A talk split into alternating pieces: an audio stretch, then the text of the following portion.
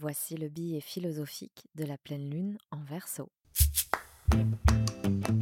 Je vous propose de sonder notre psyché à la lumière du tarot de Marseille et des lunaisons. Voici une respiration à la fois philosophique et spirituelle pour garder un œil lucide et aiguisé sur nos mouvements intérieurs.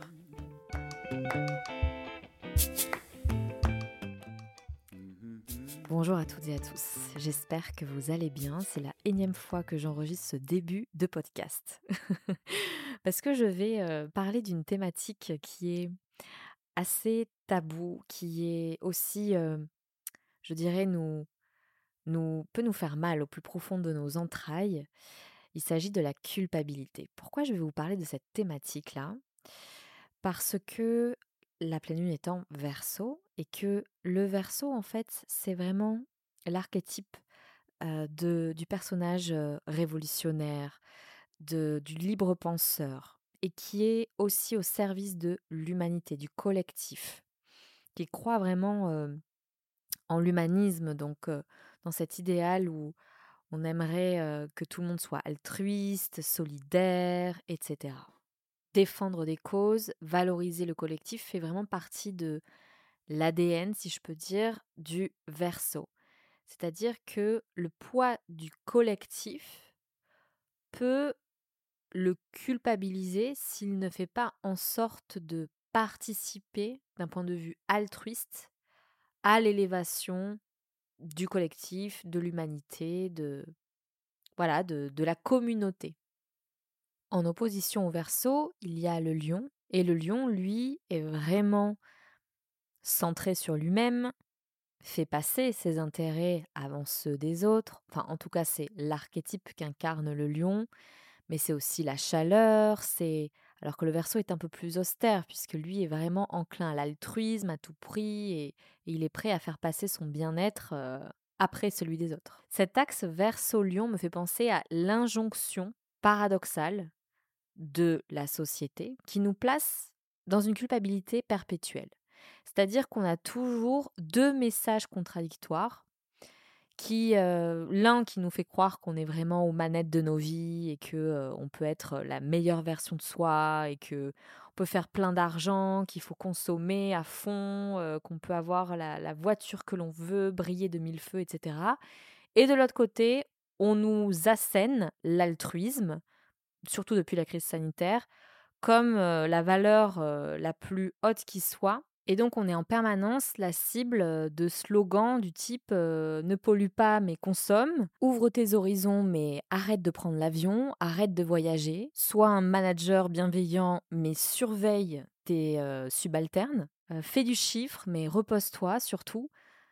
Donc qu'est-ce qu'on doit faire en fait? Et donc la culpabilité devient inévitable puisque c'est une injonction qui est contradictoire et qui est impossible à satisfaire. La culpabilité peut aussi se vivre à huis clos avec soi-même dans le sens où parfois on peut avoir des comportements qui sont à l'opposé de nos valeurs et on peut se sentir coupable de ne pas avoir respecté son code de valeur, son, son code moral la culpabilité que l'on peut ressentir légitimise, et ça c'est super fort, hein, la culpabilité légitimise des comportements qu'autrui peut avoir envers nous.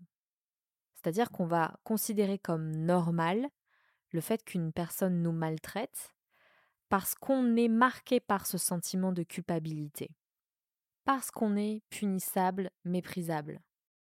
Et dans certains cas de burn-out, c'est cette culpabilité qui va faire que l'employé va continuer à travailler, à travailler, à prouver qu'il vaut quelque chose et, vraiment à se essayer de se démarquer à tout prix dans son entreprise pour essayer de répondre aux standards impossibles à satisfaire.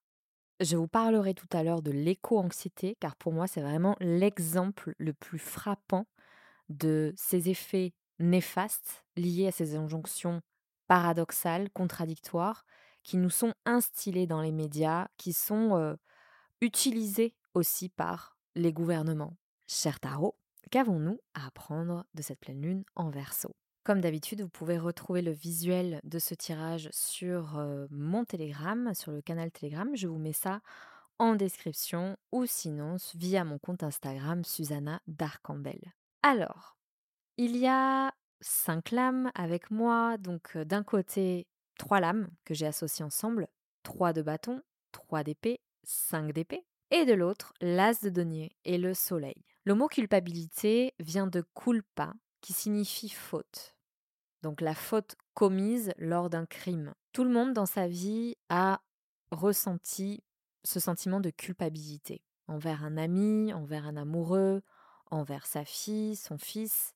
C'est un sentiment très humain et qui peut vraiment aller farfouiller dans nos entrailles, qui nous fait mal, qui nous rend mal et qui peut nous emprisonner réellement, qui peut nous empêcher d'agir et qui peut nous maintenir dans un état d'inertie, tellement on, se sent punissable et méprisable. Et c'est un sentiment qui peut être très emprisonnant, parce qu'on a l'impression de mériter ce que l'on vit.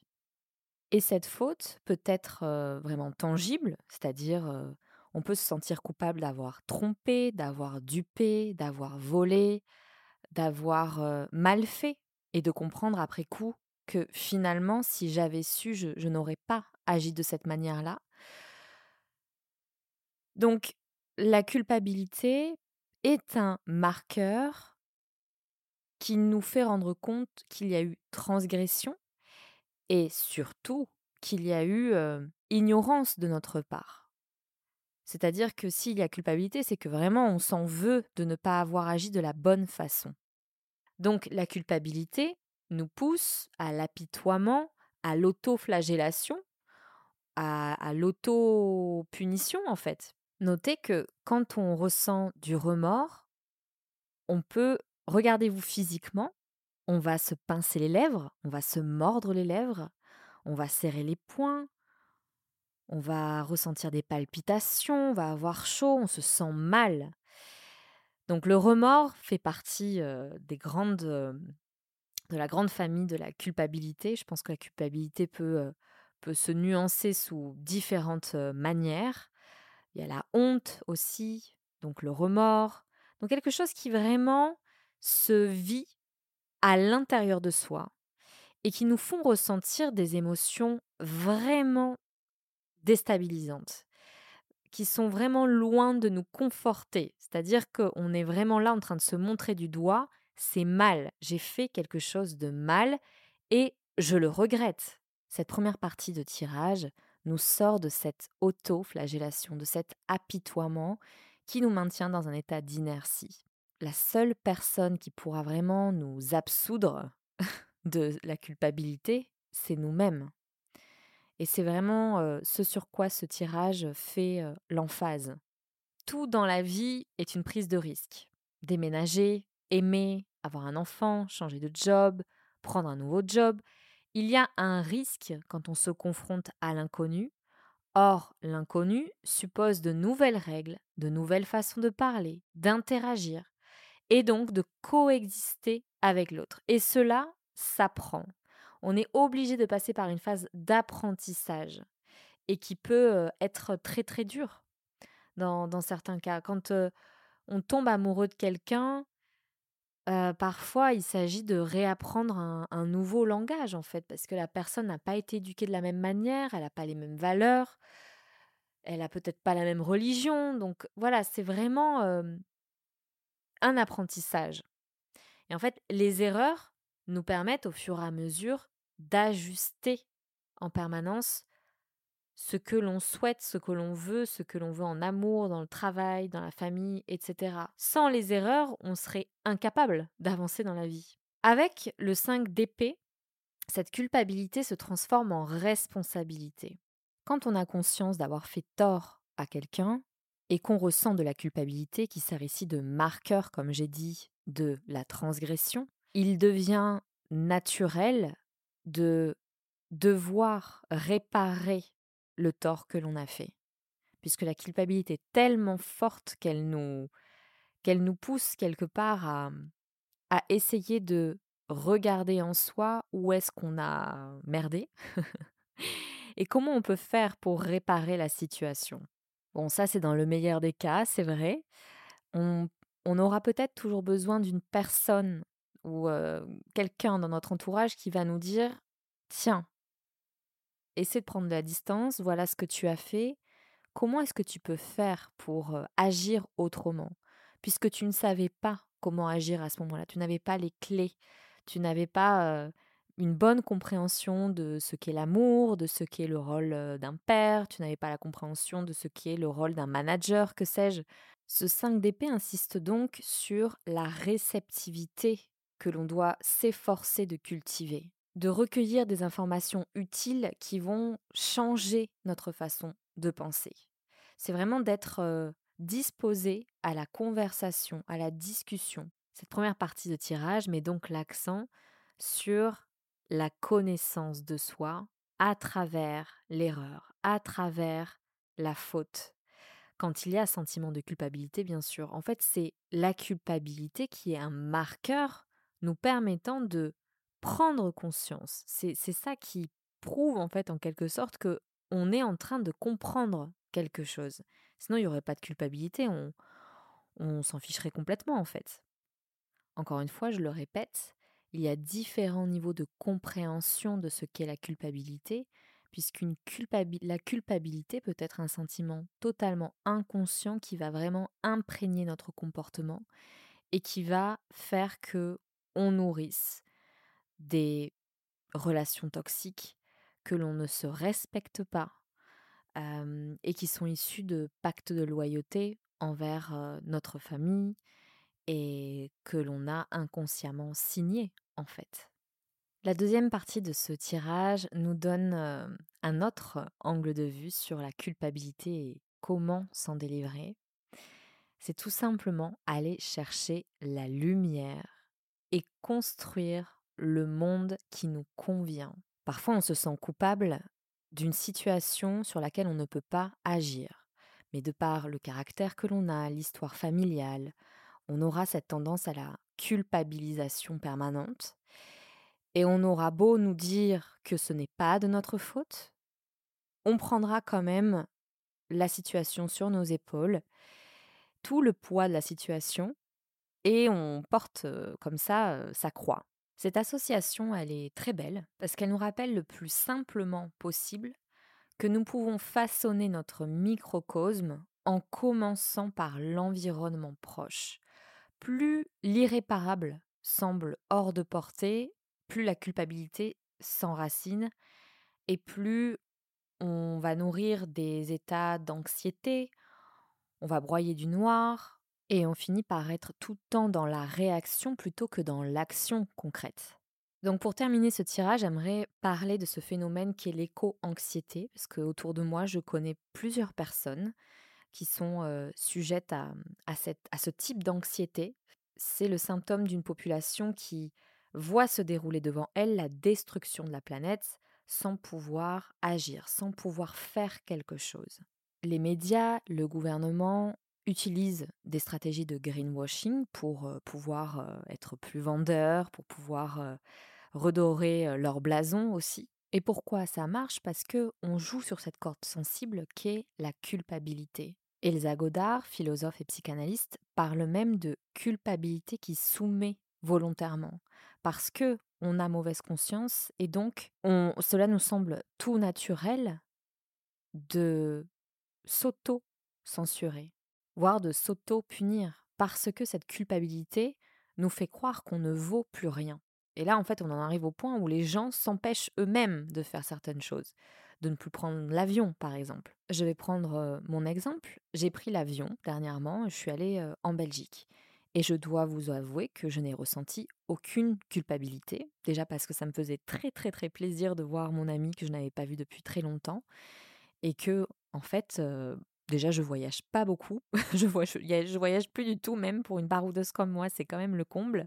Donc je m'enracine de plus en plus. Et si mon budget me le permettait, là demain, je prends un avion pour partir au Mexique ou au Népal. Donc vraiment, je n'ai pas ce problème-là de me dire je pollue quand je prends l'avion. Je n'ai pas ressenti de culpabilité parce que je sais, je sais ce qui est en jeu. Je sais où est-ce qu'il est possible d'agir. Je, je, je, je m'oblige à me, à m'informer en fait des stratégies gouvernementales qui en fait ne sont mues que par des intérêts financiers. Et en lisant pas mal de recherches qui ont été menées par des scientifiques, des agronomes, écolos, etc., en fait, on se rend compte que la Terre est réparable, la Terre est hyper résiliente, et que tout est fait pour faire de l'argent. Or, cette maximisation de, des stratégies agricoles ne font que détruire les sols. Et c'est cette destruction des sols qui fait que il y a des inondations, qu'il y a des microclimats néfastes en fait, qui font chuter, enfin qui augmentent les températures parce qu'il n'y a plus de forêt, qui détruisent la biodiversité, etc., etc. Agir contre ces géants politiques, ces lobbies, semble impossible à faire. En l'occurrence, qu'est-ce que je peux faire? C'est essayer moi de d'agir à mon propre niveau. J'ai un potager, bah, grâce à mon chéri, je J'essaie de mieux comprendre comment fonctionne le sol et je me rends compte qu'il est possible de créer une terre extrêmement fertile, extrêmement fertile, très très très très résiliente. Et, ça en, peu de temps finalement. Donc ici, l'as de denier avec le soleil, c'est tout simplement garder espoir parce que on a toujours cette marge de manœuvre pour agir quelque part et faire en sorte de créer son propre monde. Alors bien sûr, quand on est citadin et qu'on vit en pleine ville, comment faire pour agir sur son éco-anxiété? À moins d'avoir le courage de changer de vie et de décider vraiment consciemment de changer de vie. Si on a vraiment ce problème d'éco-anxiété, est-ce qu'on est capable d'agir sur ce problème et d'essayer de comprendre l'écologie d'un système? Est-ce qu'on est capable de quitter la ville et de se rapprocher de la Terre? C'est un choix simple, somme toute, mais bien sûr qui n'est pas forcément facile. Quand je suis allée à Bruxelles, j'ai été hallucinée de voir que dans plusieurs quartiers, il y avait des jardins communautaires. Il y avait la possibilité de se rapprocher de sa mairie pour avoir des graines et les planter devant sa maison, sur le trottoir. Donc, il y a des possibilités de s'intéresser au vivant, de mieux comprendre le fonctionnement de la Terre, du biologique, de l'écologique, et ainsi de se rendre compte que la réalité est tout autre. La réalité, c'est que la Terre se régénère très très vite si on, lui, laisse en fait l'espace pour le faire. En résumé, cette pleine lune en verso nous propose de devenir responsable de sa propre vie d'essayer de mieux comprendre où se situent les motifs de notre culpabilité. Est-ce que on a réussi à se pardonner nous-mêmes? Est-ce qu'on est capable de pardonner à l'autre? Et sommes-nous capables de relever le défi d'être responsable de sa vie et de ne plus être victime? Si ce billet a résonné en vous, n'hésitez pas à m'écrire. ce billet, j'aimerais vraiment essayer de, de le faire connaître de plus en plus sur mes réseaux sociaux. Et je suis toujours un peu timide d'en parler, je dois l'avouer. Et c'est vraiment grâce à vous, en fait, que ce billet philosophique existe et, par l'interprétation que vous en faites et comment vous, vous pouvez l'utiliser dans votre vie de tous les jours.